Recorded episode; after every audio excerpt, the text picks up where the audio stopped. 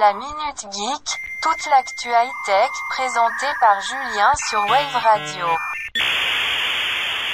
Vous avez un message.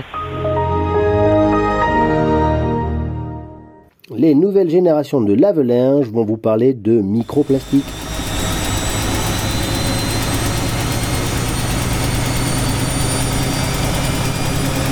Les filtres à microplastique seront bientôt obligatoires pour prévenir la pollution causée par vos vêtements.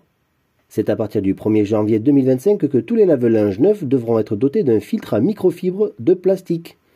Précise la loi anti-gaspillage et pour une économie circulaire, l'AGEC. Objectif limiter la pollution causée par des centaines de milliers de fragments de plastique relargués dans les eaux à chaque lessive.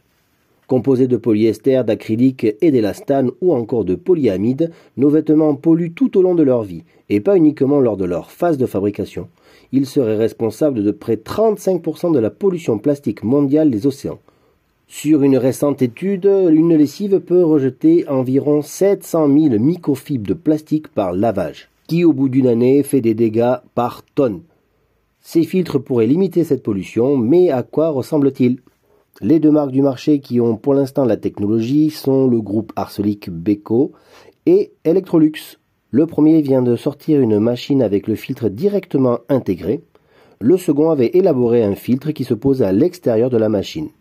Ces filtres seront-ils suffisants Beko l'assure que son système Fiber Catcher attrape jusqu'à 90% des microfibres plastiques émises lors d'un cycle de lavage, mais n'a pas pu indiquer la taille des particules minimales pouvant être retenues. Pour limiter le plus possible de rejets de plastique, le consommateur doit également respecter certaines consignes.